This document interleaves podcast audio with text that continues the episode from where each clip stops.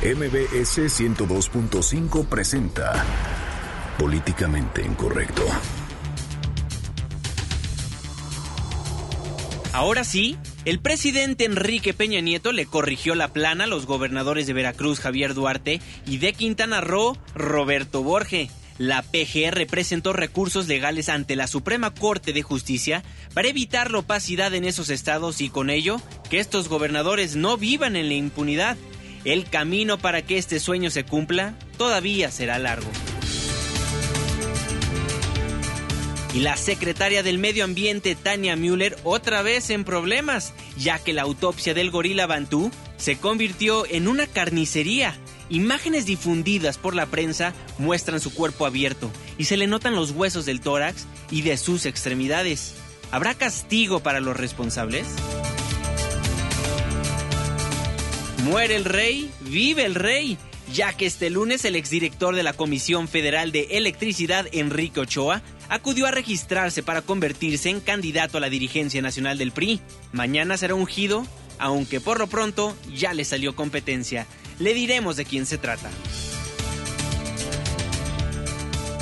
En Twitter con el hashtag políticamente incorrecto y en mi cuenta personal, arroba Juanma Pregunta, estaremos al pendiente de todos sus comentarios. Y en estos momentos lanzamos la pregunta de esta noche. ¿Por qué el gobierno puso en su lugar a los gobernadores de Veracruz y Quintana Roo? Y hoy, en ficción política, Roberto Borge y Javier Duarte nos deleitan con sones y bombas anticorrupción. Bienvenidos, esto es Políticamente Incorrecto.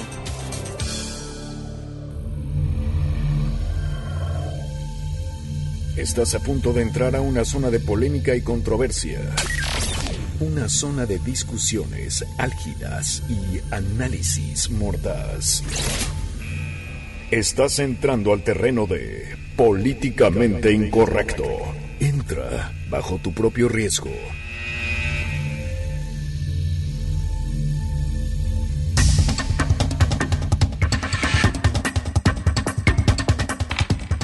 Muy buenas noches, 9 con 3 minutos. Le doy la más cordial bienvenida a este su espacio políticamente incorrecto, la mesa de análisis y de opinión de Noticias MBS, hoy 11 de julio de 2016.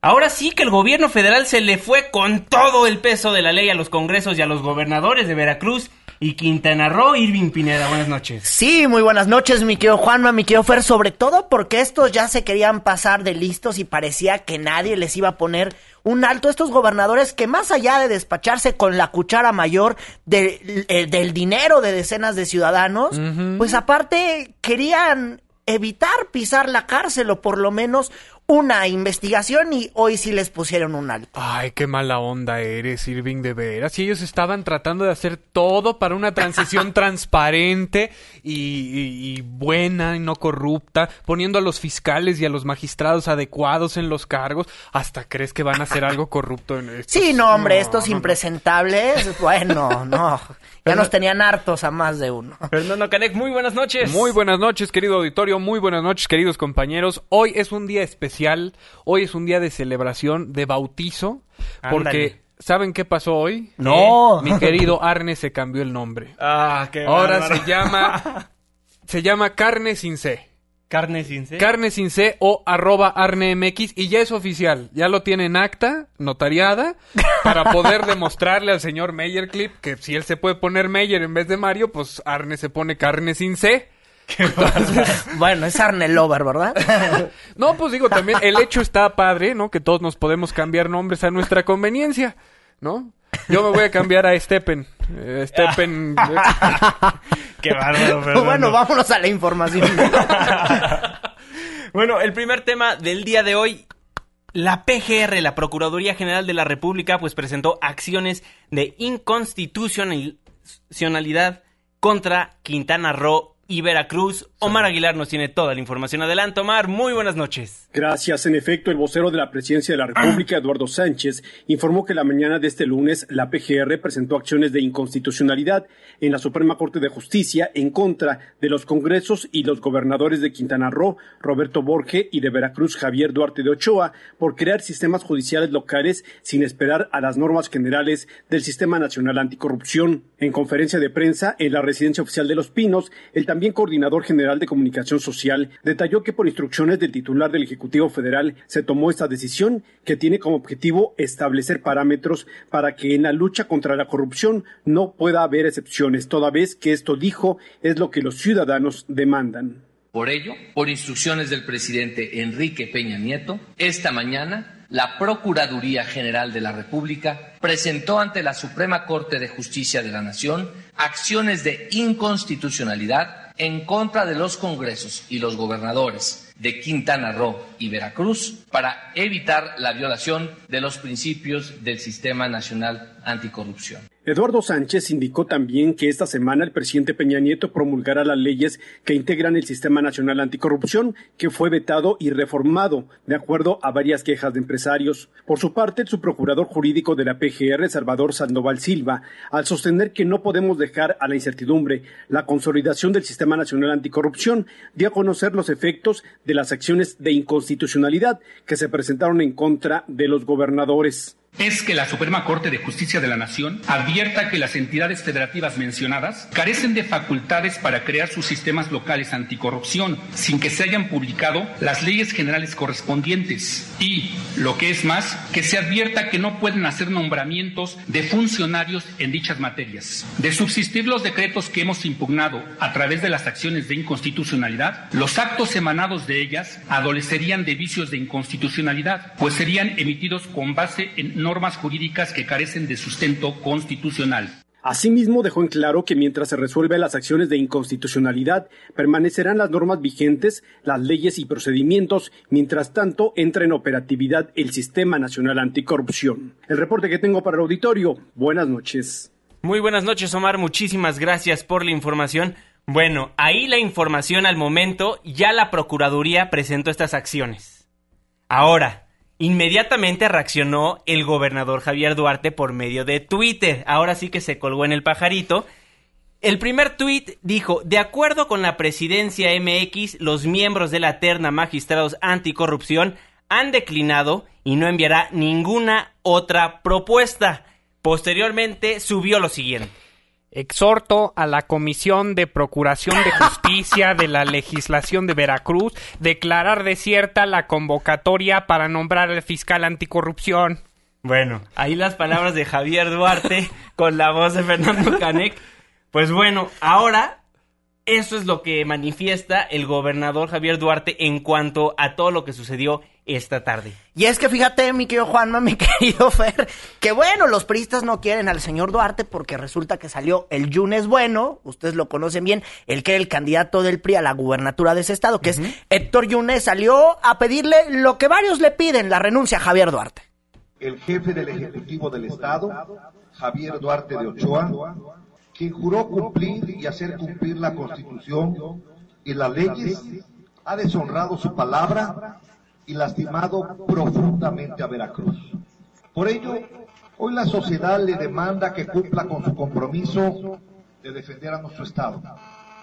Hay una descomposición que agrede a los ciudadanos no, hombre, y se oía así muy con eco porque querían que llegaran a todas las comunidades de ese estado, o yo no sé, pero bueno, el camino todavía para que esto siga es un poco largo, pero miren, eso es lo que pasó allá y en Quintana Roo también allá hay impresentables, ¿verdad? Más lejos, impresentables en el mar, y bueno, resulta que salió el gobernador Roberto Borge, se desligó del llamado paquete impunidad, dijo, no, yo no lo mandé, eso lo quieren hacer los diputados. Yo no les dije que sesionaran mm. en, un, en un hotel y no en la Cámara donde deben de sesionar. Entonces, bueno, eh, Borges dijo que el titular del Poder Ejecutivo ha promovido castigar pues ese cáncer que tienen los mexicanos y que los respeta.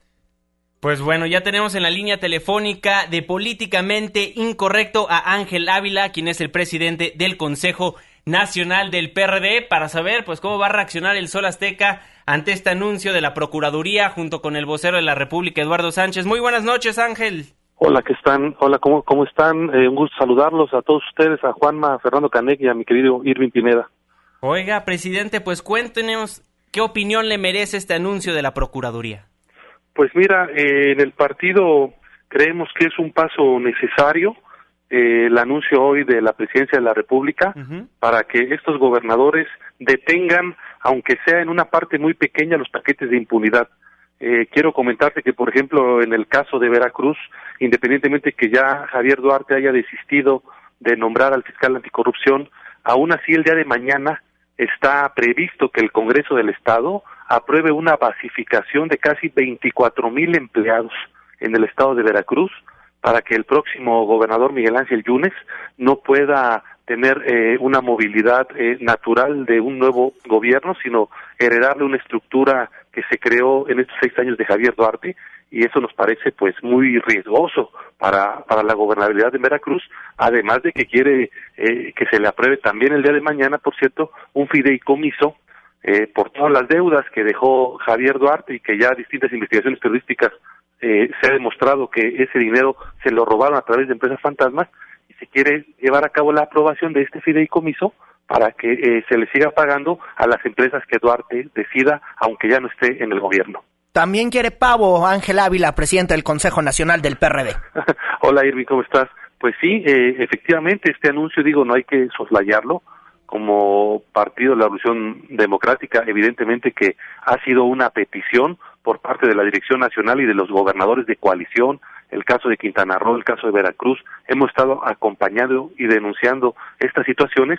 El día de hoy, por fin se toman cartas en el asunto a través de la Procuraduría, pero no es suficiente. Creo eh, también eh, Borge acaba de eh, dar un comunicado en donde dice que a él no le afecta, que él seguirá eh, con este paquete de impunidad, que si la Suprema Corte decide en cierto sentido lo respetará, pero finalmente lo que estamos viendo es que estos gobernadores priistas no han entendido eh, lo que las urnas dijeron, pero sobre todo quieren esconder las graves corruptelas que se hicieron durante sus seis años de gobierno. Ángel, ¿ustedes siguen insistiendo en que Javier Duarte debe de renunciar a su cargo? Eh, sí, y te, y te digo porque eh, no es una decisión fácil. Nosotros siempre eh, hemos combatido el presidencialismo de quitar y poner gobernadores, pero en el caso de Javier Duarte lo que observamos es una eh, decisión de eh, enfrentar y de dejarle todos los obstáculos posibles del mundo a un gobierno de coalición que además solamente dura dos años. Es decir, eh, Miguel Ángel Yunes es una gubernatura muy corta y lo que busca Duarte es principalmente inmovilizar al nuevo gobierno y deslegitimar los posibles gobiernos de coalición en Veracruz, porque el, si, si se deja que todo este plan que trae eh, Javier Duarte se implemente antes de su salida, eh, estaremos hablando que el próximo gobernador llevaría atado de manos y que en dos años difícilmente pudiera revertir esta situación. Por eso es que en el caso específico de Veracruz, eh, el PRD tiene una posición muy firme y enérgica para que este señor eh, que está en la locura y que está desesperado por no ir a la cárcel una vez que llegue el nuevo gobierno, está haciendo todo este tipo de obstaculizaciones y de tropelías para que el Estado de Derecho no caiga sobre él eh, el día que deje de tener fuero como gobernador. Presidente, definitivamente no es suficiente estas medidas que toma el gobierno federal, pero ¿lo calificaría como un buen primer paso? Sí, yo creo que es un buen primer paso que se haya escuchado la petición, no solo de los partidos eh, y no solo de los próximos gobernadores, es una petición que han hecho organizaciones de la sociedad civil que están esperando los ciudadanos y que evidentemente el tema de la corrupción es el tema que más preocupa a, los habitantes de este país y por supuesto que saludamos eh, esta propuesta de acción de inconstitucionalidad. Habría que ver eh, cómo resolvería en este caso la Suprema Corte de Justicia de la Nación. Ojalá, ojalá resuelva rápido para que el mensaje sea no solo a estos gobernadores que están a punto de, salir, sino que empiece a ser una sana tradición que gobernador saliente que hace mal gobierno no quiera limpiar en tres meses las tropelías que hizo para que no pueda enfrentar la justicia. Ángel, te saluda Fernando. Oye, ante el escepticismo de toda la sociedad, eh, ¿tú ¿qué sientes o por qué sientes que esto es diferente y que no va a ser a tole con el dedo? Que esta medida no es nada más para pantallar que sí se está haciendo algo en favor de, evitar la corrupción. Bueno, eh, hola Fernando, pues eh, es, es una medida que está claramente ligada al cambio que están haciendo en el Partido Revolucionario Institucional. Me queda claro que ahora con la llegada del nuevo dirigente Enrique Ochoa, el gobierno de la República busca dar una imagen distinta y querer dar margen de maniobra al nuevo presidente del PRI para poder tener algún argumento de defensa eh, sobre eh, estos eh, cuatro años del gobierno de Enrique Peña Nieto. aún así, creo yo que sí es de saludar que en este caso se haya accionado con, con estos elementos de la acción de inconstitucionalidad eh, y esperamos, como te digo, que la Suprema Corte resuelva, porque finalmente esta acción debe de ir eh, plenamente eh, llevada a cabo con todos los elementos para que la Suprema Corte tenga asimismo una una resolución que pueda satisfacer a los ciudadanos que votaron en contra de la corrupción porque si no está bien llevada a cabo esta acción de inconstitucionalidad, seguramente la Suprema Corte no nos otorgará la razón. Yo espero que lo haga, que lo haga pronto y que sea un mensaje para todos los gobernadores corruptos que hay en este país. Presidente Ángel Ávila, presidente del Consejo Nacional del PRD, muchísimas gracias por brindarnos unos minutos aquí en Políticamente Incorrecto. Al contrario, eh, siempre a sus órdenes, siempre escuchándolos. Un gran saludo a ustedes tres y por supuesto a su amable auditorio. Muchas gracias por la entrevista. Muchísimas gracias, muy buenas noches. Bueno, eso por lado del Sol Azteca. Ahora, ¿qué piensan los blanqueazules? Tenemos en la línea telefónica a Damián Cepeda, el secretario general de Acción Nacional. Secretario, muy buenas noches, ¿cómo está? Muy buenas noches, con mucho gusto en saludarte a ti y a todos los que nos están escuchando, a tus órdenes. Damián, te saluda Irving Pineda. ¿Cuál es el mensaje político que ven en este anuncio hecho por eh, al mediodía por la Procuraduría General de la República? Bueno, primero decirte que nos da gusto ver que finalmente el gobierno federal decidió intervenir en uso de sus facultades en parte del problema que está surgiendo en Veracruz, Quintana Roo y en Chihuahua. Por un lado, sí reconocer que creemos que es una medida acertada el presentar estas acciones y el tratar de ir en contra de los actos que estaban haciendo estos gobernadores para tratar de generar un paquete de impunidad. Habiendo dicho eso y haciendo el reconocimiento y creyendo que sí es una medida adecuada, que por cierto estuvimos exigiendo por mucho tiempo, sí nada más no dejar de señalar que en este problema estamos porque el PRI nos ha metido en este problema. Es decir, estas reformas no debieron de haber sido aprobadas, como nosotros lo decíamos desde el principio estuvimos señalando la intervención que era necesaria del gobierno federal y del propio PRI, porque no son diputados eh, independientes los que votaron estos paquetes, son diputados emanados del PRI y sus aliados que haciéndole caso a estos gobernadores aprobaron estos paquetes de impunidad. Eso en un primer sentido. Y en un segundo sentido decirte que obviamente esta acción, aun cuando es positiva, es parcial, es decir, no abarca la totalidad del problema déjame citar dos casos. En el caso de Veracruz, no nada más estaba haciendo todo un intento de nombrar fiscal anticorrupción y ya se habían logrado nombramientos de algunos magistrados, sino que al mismo tiempo se está tratando de dejar completamente comprometido el recurso de los veracruzanos. Se están promoviendo reformas para ligar recursos que provenientes de ciertos impuestos para pago de cuentas de muy dudosa procedencia, para incrementar de manera irresponsable el presupuesto de algunas instituciones. Se estaba intentando basificar miles de personas, aviadores, dejarlos ya metidos en el cuerpo del propio gobierno del Estado y de esto no se ha dicho nada. Es decir, sigue avanzando el tema. O en Chihuahua, ¿qué tal los seis mil millones de pesos de nueva deuda que aprobó hace unos días el propio Congreso por instrucciones del gobernador, en el cual se ha pedido claramente la intervención de la Secretaría de Hacienda? o en Quintana Roo algunas de las decisiones ya tomadas que no les afecta, digamos, esta acción. Entonces, lo que te quiero decir es, si es una buena medida, qué bueno que decide intervenir el gobierno federal.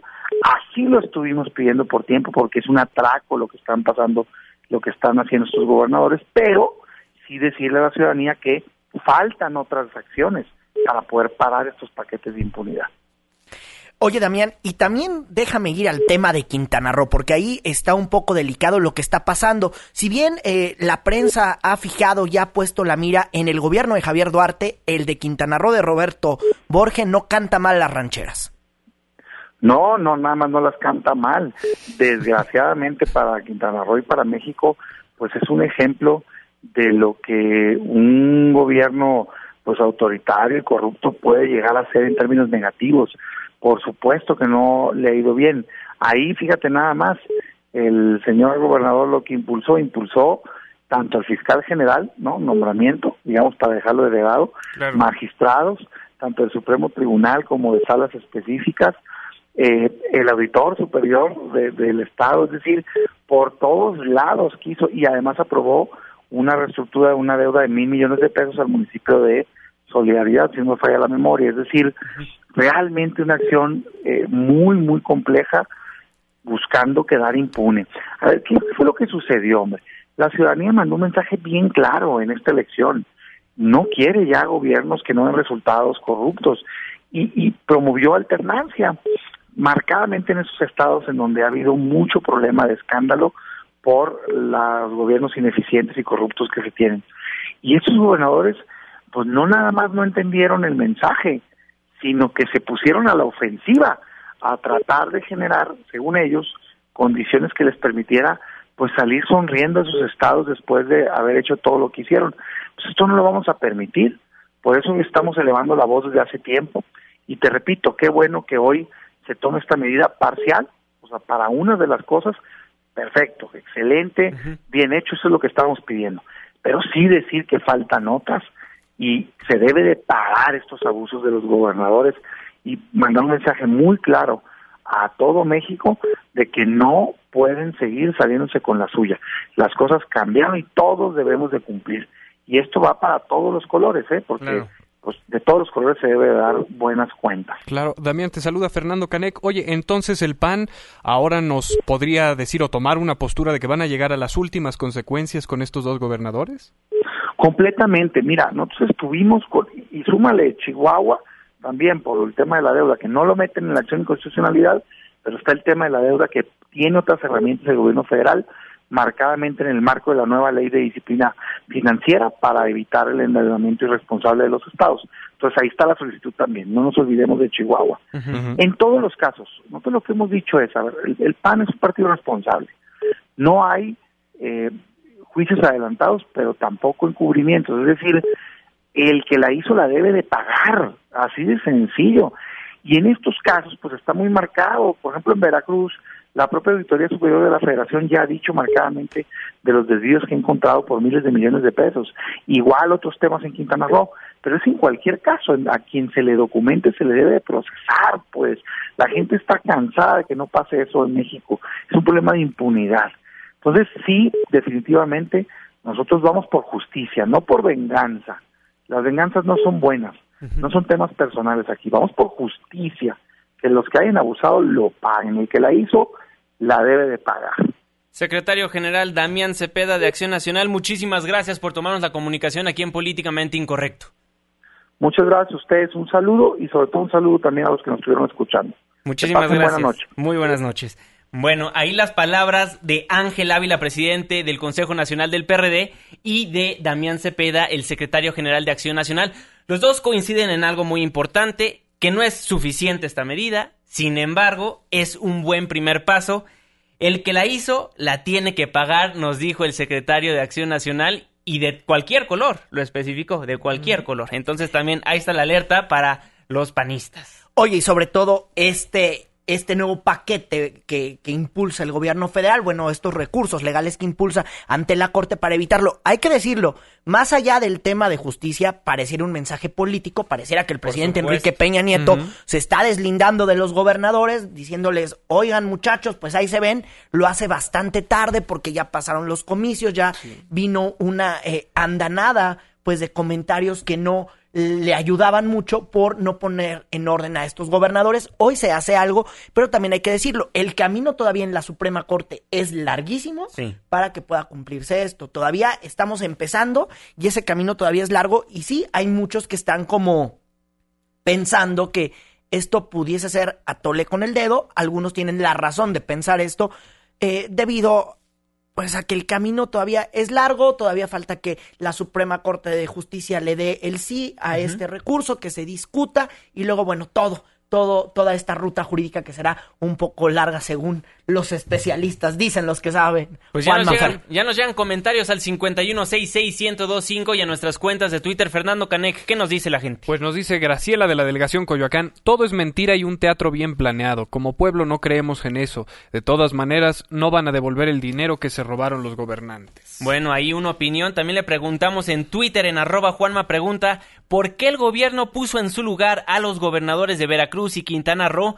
el 11% nos dice por corruptos, el 33% por quedar bien y el 56% nos dice por todas las anteriores. Pues bueno, ahí está el recurso que presentó el gobierno federal ante la Suprema Corte de Justicia de la Nación. Ya veremos cómo resuelven, ya que estos gobiernos se adelantaron porque todavía no están publicadas las leyes del Sistema Nacional Anticorrupción, la Ley General del Sistema Nacional Anticorrupción y la Ley General de Responsabilidades Administrativas. Y fíjate que en el Twitter también nos dice Enrica Ruiz González y Padres que el PAN es un partido responsable, pues que lo demuestren. O sea que para todos hay catorrazos. Sí, y fíjate que había por la mañana el rumor, o en varios días se había manejado ahí en, en la prensa de que iban a intercambiar, ¿no? Tú no me tocas a mis gobernadores, yo tampoco te toco a tu gobernador, bueno, a quien fuera, a tu gobernador de Sonora. Eh, ayer también lo decía Fernando Doval, que es el vocero del Comité Ejecutivo Nacional Panista, que no va a haber intercambio a cambio de impunidad. Eso es lo que decían los panistas respondiendo ayer, pues, a la andanada de mensajes que se han difundido, pues, en la prensa local sobre todo. Claro, y los, los dos este los dos diferentes representantes del Sol Azteca y de Acción Nacional mencionaban a Chihuahua, al otro Duarte, a César Duarte. En la conferencia de prensa una compañera reportera le hizo la pregunta al al este al subprocurador Salvador Silva, su procurador jurídico y de asuntos internacionales de la Procuraduría General de la República, le preguntó qué onda con César Duarte porque él también está pasando su su, su paquete de impunidad. Es que él tiene su banco, acuérdate que él tiene sus pancho dólares ahí eh, guardados ahí en Chihuahua. Bueno, le respondió el subprocurador que la investigación está en transcurso, pero por la secrecía de este no nos puede dar información alguna. Entonces esperemos en los próximos días también salgan a decirnos que en demás entidades están poniendo la mano muy firme, ¿no? Están siguiendo de acuerdo a las normas y de acuerdo a nuestra constitución política. Ya veremos. Pues ya veremos dónde están los pancho dólares. Sí, ese aguántame tantito implica que la tole va a ser nata. Ahora que lo con el dedo. 9 con 28 minutos, vamos a una pausa comercial y al regresar no se vaya, le vamos a contar acerca de las desgarradoras imágenes que salieron a la luz pública del gorila Bantú. Una pausa, regresamos. Frijol con gorgojo. Vamos a quitarle el gorgojo a los frijoles y regresamos a Políticamente Incorrecto. Porque tu opinión es importante. Llámanos al 5166-1025. Continuamos. 9 de la noche con 30 minutos. Estamos de vuelta en su programa Políticamente Incorrecto, la mesa de análisis y de opinión de Noticias MBS. Muchísimas gracias por ser parte de este debate. Recibimos todos sus comentarios en arroba Juanma Pregunta. En arroba Irving Pineda. Y en arroba Fernando Canek. Por supuesto, si nos quiere escribir más de 140 caracteres, hágalo a nuestro Facebook. También estamos como Políticamente Incorrecto o en nuestras líneas telefónicas 5166 1025. Pues el viernes les dábamos a conocer Irving Pineda y su servidor acerca del lamentable fallecimiento de Bantú, el gorila que pertenecía al zoológico de Chapultepec y que murió mientras era trasladado al zoológico de Guadalajara, donde iba a formar su familia con dos gorilas que están en el zoológico de aquella entidad. Y bueno, había mucha controversia en cuanto a su muerte, que si fue por la ineficacia de los médicos que lo estaban trasladando, o que si era por este la anestesia. La anestesia, la anestesia que se le dio. Bueno, ahora salieron imágenes de la necropsia desgarradoras imágenes. Sí, hoy nos enteramos de que el cadáver del gorila Bantú fue mutilado y degollado, así se puede apreciar en imágenes que fueron difundidas esta mañana por el periódico El Universal. En las fotos se ve como la cabeza está degollada del, del simio, no tiene piel debajo del labio, alrededor de la cara y además las costillas y partes del cuerpo, bueno, pues eh, tasajeadas, es una carnicería y están pues en una en una bolsa color amarillo según las imágenes difundidas por el diario de circulación nacional. Bueno, pues tenemos en la línea telefónica al director técnico y de investigación de la Dirección General de Zoológicos y Vida Silvestre de esta Ciudad de México, Fernando Cortés. Muy buenas noches, ¿cómo está? Buenas noches, muy bien. Pues director, cuéntenos en cuanto a estas imágenes desgarradoras de la necropsia que vimos de, del gorila Bantú. Claro, pues mira, eh, lamentablemente estas imágenes definitivamente pues sí son eh, pues algo difíciles de, de, digerir o de comprender.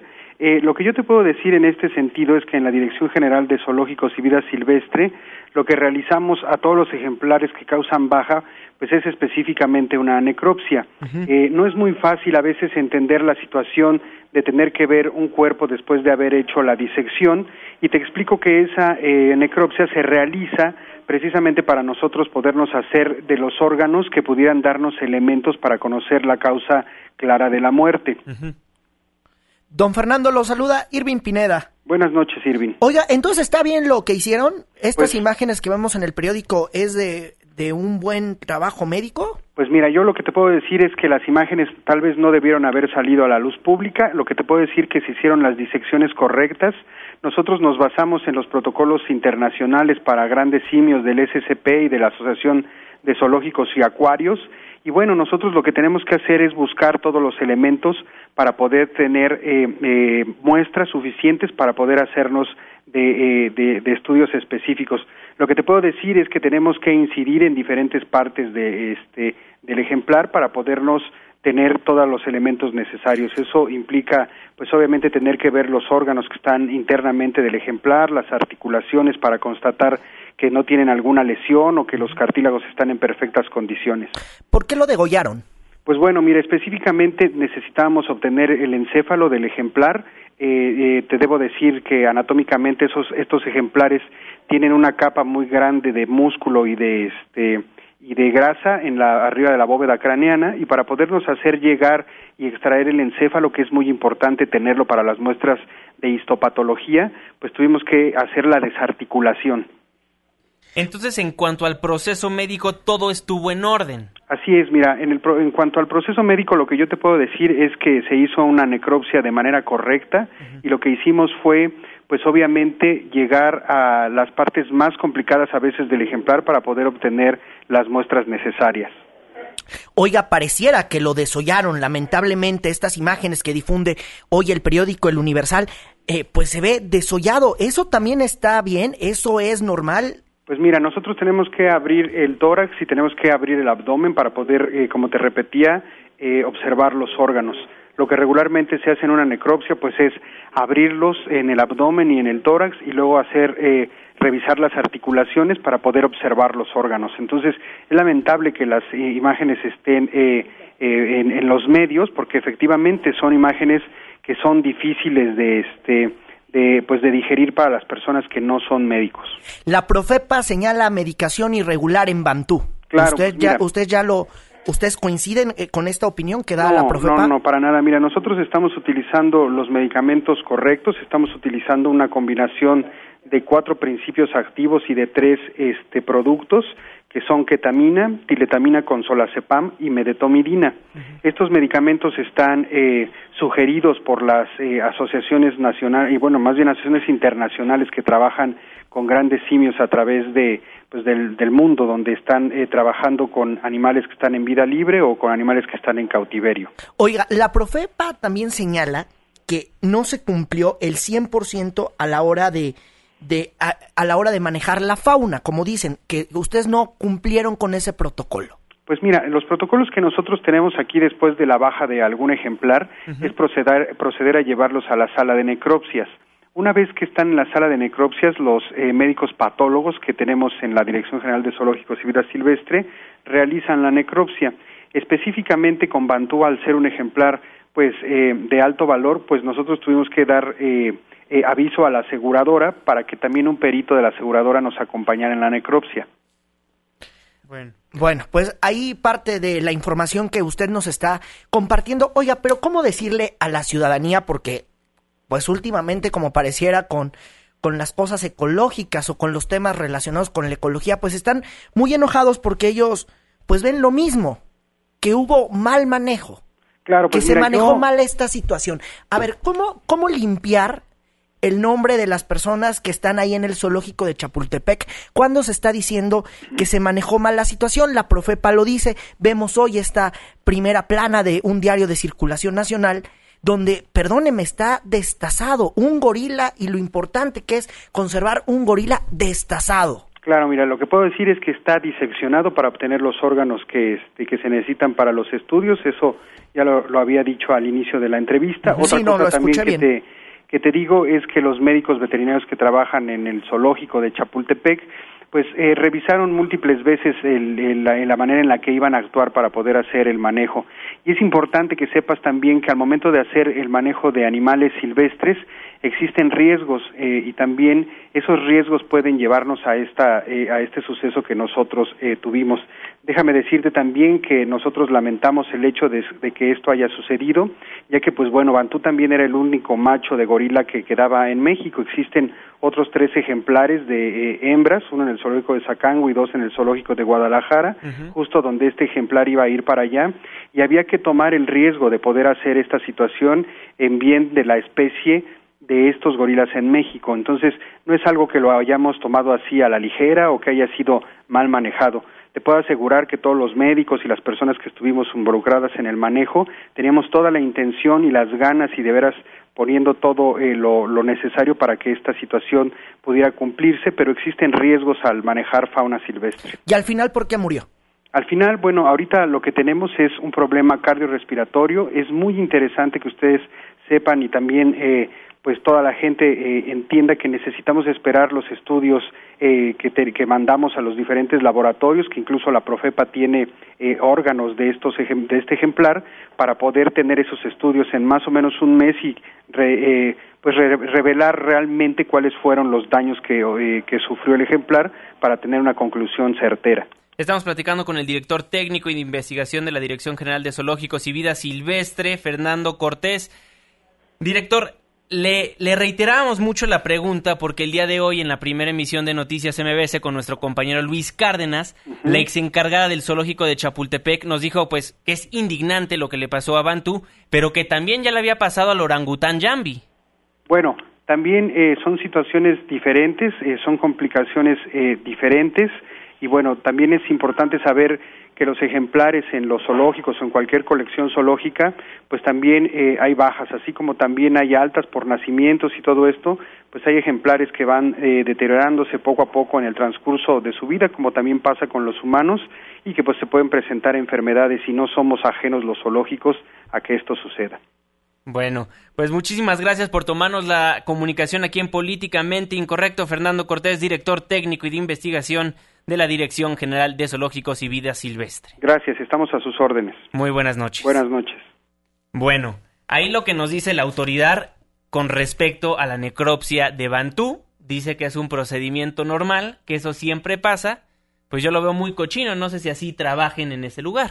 Y bueno, también hay que decirlo, es el tercer primate que muere en menos de un año en el zoológico de Chapultepec, y si los protocolos están también hechos, pues más de uno se pregunta pues entonces ¿por qué se murieron? Si también hacen las cosas, pues entonces, pues porque los gorilas hoy por hoy no están vivos. Y sobre este mismo asunto le preguntaron al jefe de gobierno capitalino Miguel Ángel Mancera si se deben de cerrar los zoológicos porque pareciera que nada más no pueden cuidar a los animales.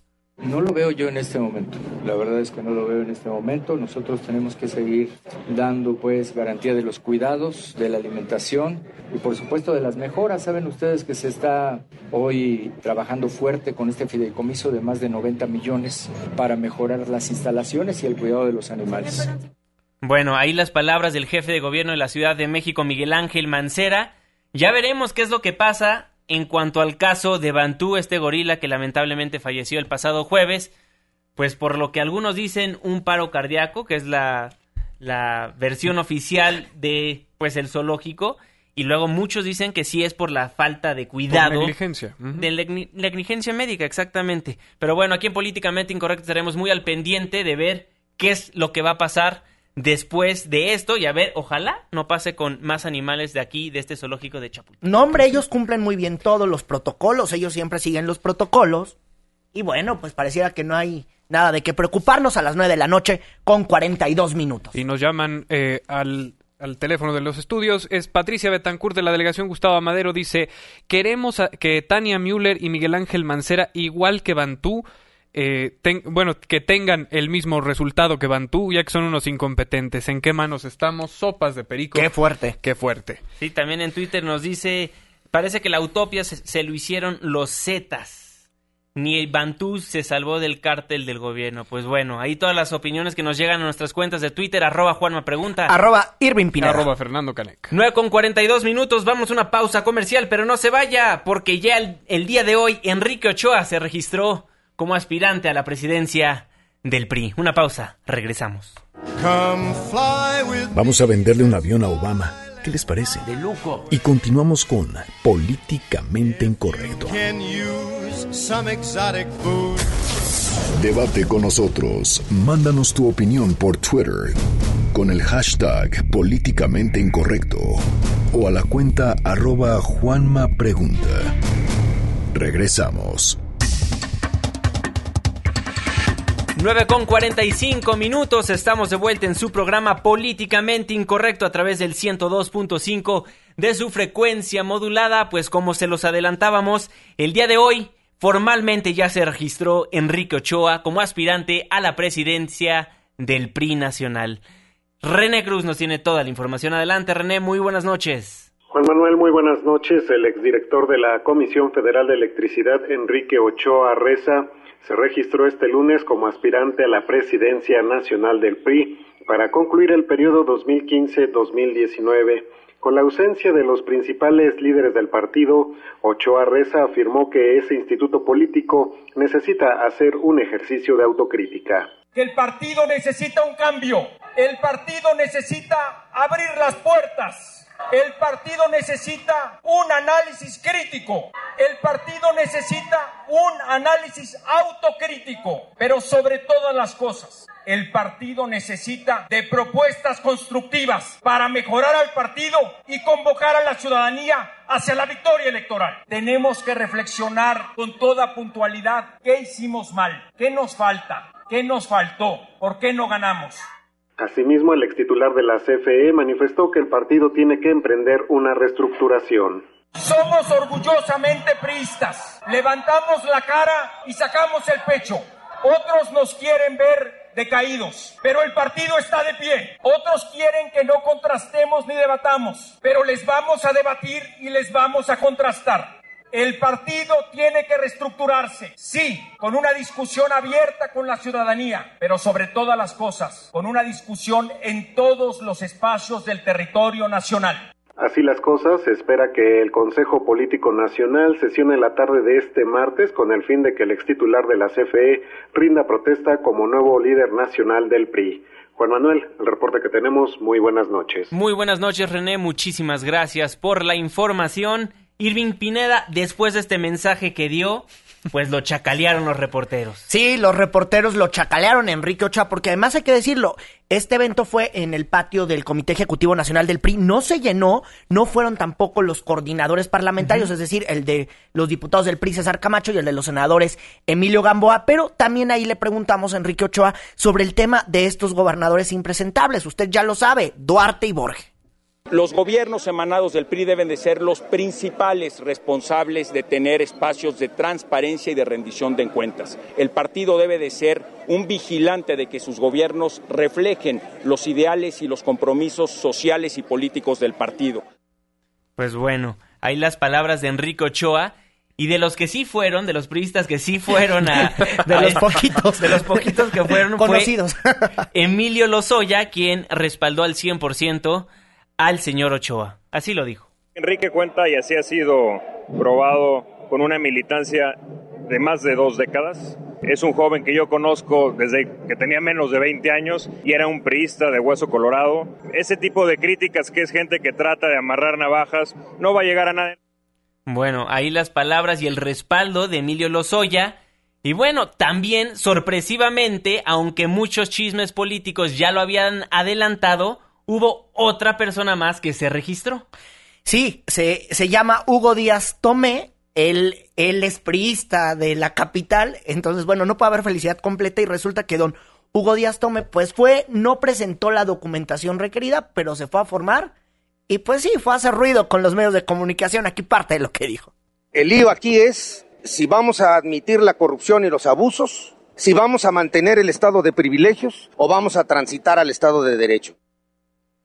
Eso lo que dice. Oigan, y hay que decirlo, tenemos dos virtuales candidatos o dos aspirantes a la candidatura. Justo esta noche la Comisión de Procesos Internos del PRI está validando las candidaturas. Se perfila que solamente hay un candidato único, que es la candidatura de Enrique Ochoa, porque bueno, como lo comentábamos, Hugo Díaz Tome no cumplió con la documentación requerida. Después de que eh, Enrique Ochoa sea validado por la Comisión de Procesos Internos, se va a declarar candidato único para, como ya bien lo decía René, se pueda citar a esta reunión de consejeros que lo van a aprobar como el presidente nacional sustituto, pero platicamos también con José Rubén Escajeda, presidente de la Comisión de Procesos Internos.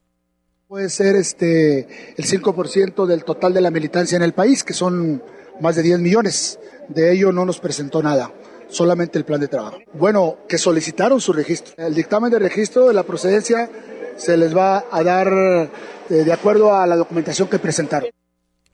Bueno, pues mientras Ochoa reza por ser presidente del PRI, el otro se toma sus días para presentar la documentación, ¿no? Porque días tomé. Le dieron 12 horas y en teoría las 12 horas se vencen por ahí de las 12 de la noche, pero bueno, vamos a estar atentos porque ya se prevé que en los siguientes minutos ya se ha declarado como candidato único Enrique Ochoa Reza. Claro, aunque formalmente nuevamente el PRI pues cumple con todos los estatutos. Al parecer todos sus presidentes son dedazos, como lo es Enrique Ochoa, ¿no? Tiene ese requisito básico. Ese requisito básico. Ahora la pregunta es, el secretario general nuevamente va a ser Carolina Monroy, porque únicamente está como presidente interina. Entonces se regresa a su función de secretaria general porque recordemos que fue una renuncia y no fue como que ya acabó el término, entonces se queda Carolina Monroy como secretaria general del PRI. Bueno, eso es lo que está pasando con el PRI. Probablemente y seguramente Enrique Ochoa Reza, exdirector de la CFE, pues sea el próximo presidente nacional del PRI. Pues bueno, ahí se lo adelantamos. 9 con 51 minutos, vamos un corte comercial, pero no se vaya, porque hoy en Ficción Política Fernando Canek nos presenta como Roberto Borg y Javier Duarte nos deleitan con sones y bombas anticorrupción. Una pausa. Regresamos. Vamos a Veracruz y a ver si regresamos a políticamente incorrecto. Pórtense bien. Todos sabemos quiénes andan en malos pasos. Para cantar el jarabe, para eso me pinto yo. Políticamente incorrecto le venimos manejando lo que viene siendo el análisis mordaz e irreverente. Continuamos.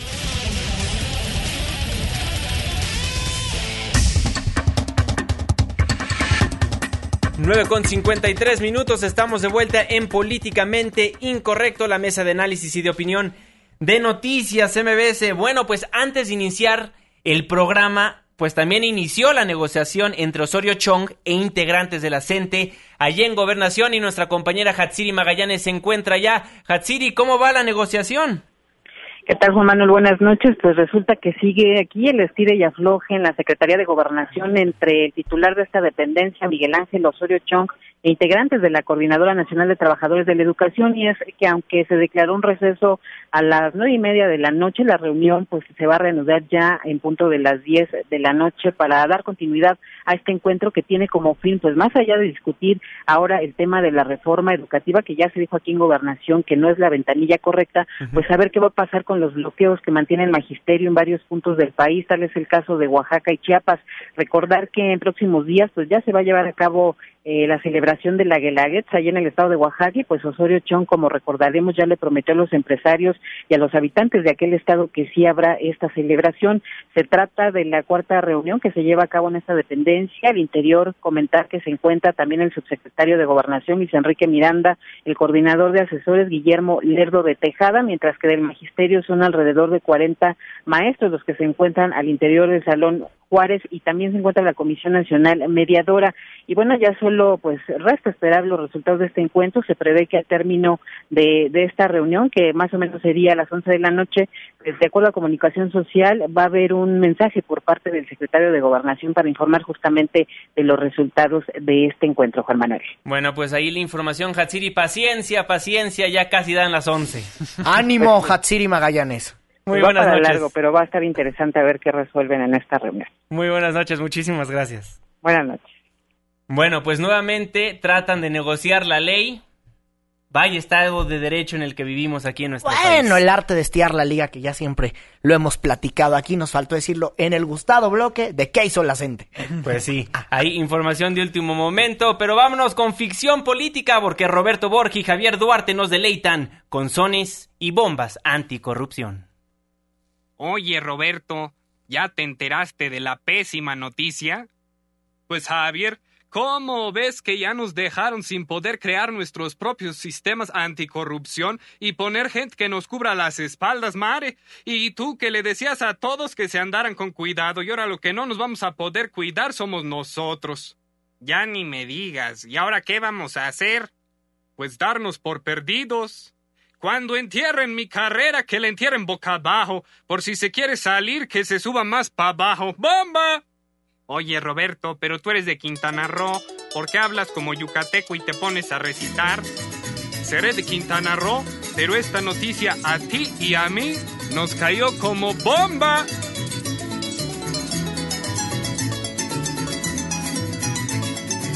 Para bailarse al pueblo, para bailarse al pueblo se necesita un fiscal cubre espaldas, un fiscal cubre espaldas y otra cosita y arriba y arriba, ay arriba y arriba y arriba iré, nombro tres magistrados, nombro tres magistrados, la libraré, la libraré, la libraré.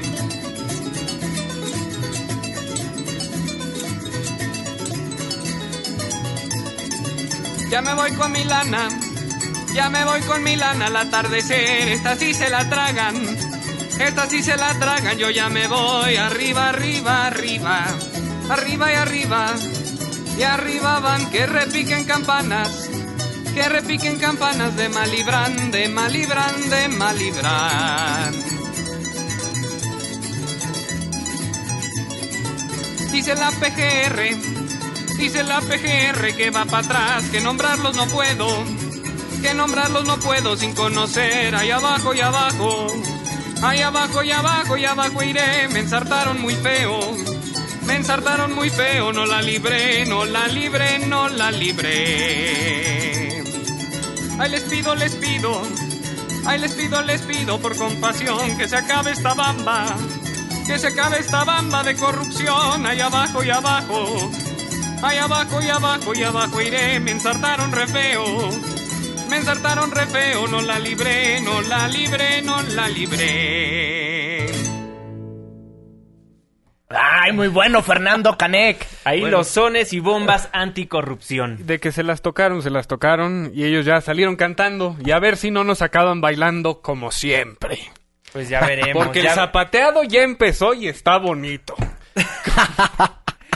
9 con 58 minutos. Es hora de despedirnos de Políticamente Incorrecto. Muy buenas noches, Irving Pineda. Oye, pero antes varias llamadas alguien nos dicen, ¿por qué no hablan de las irregularidades que cometió la Profepa al revelar las imágenes de Bandú, de este, eh, de este gorila que fue, eh, bueno, que desafortunadamente falleció? Nos dicen esto y también en información que nos va llegando, la Comisión de Procesos Internos perfila mañana del PRI, obviamente estamos hablando del tema del PRI, perfila mañana validar la candidatura de Enrique Ochoa, pues como si el único candidato a la presidencia nacional del PRI y en tanto se perfila que pueda salir pues al mediodía y ya posteriormente a las seis de la tarde, como lo adelantábamos, se estaría realizando esta la reunión de consejeros para aprobarlo y rendirle protesta. Bueno, aquí en los espacios de noticias MBS estaremos muy al pendiente de lo que vaya a suceder allá en el PRI, allá en Insurgentes. Muy buenas noches, Fernando Canek. Muy buenas noches, querido auditorio. Nos veremos mañana si es que a nosotros tres no nos clausura la,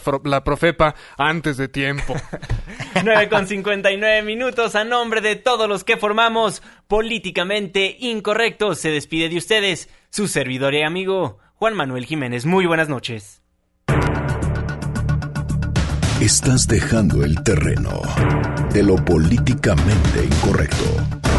Hasta la próxima.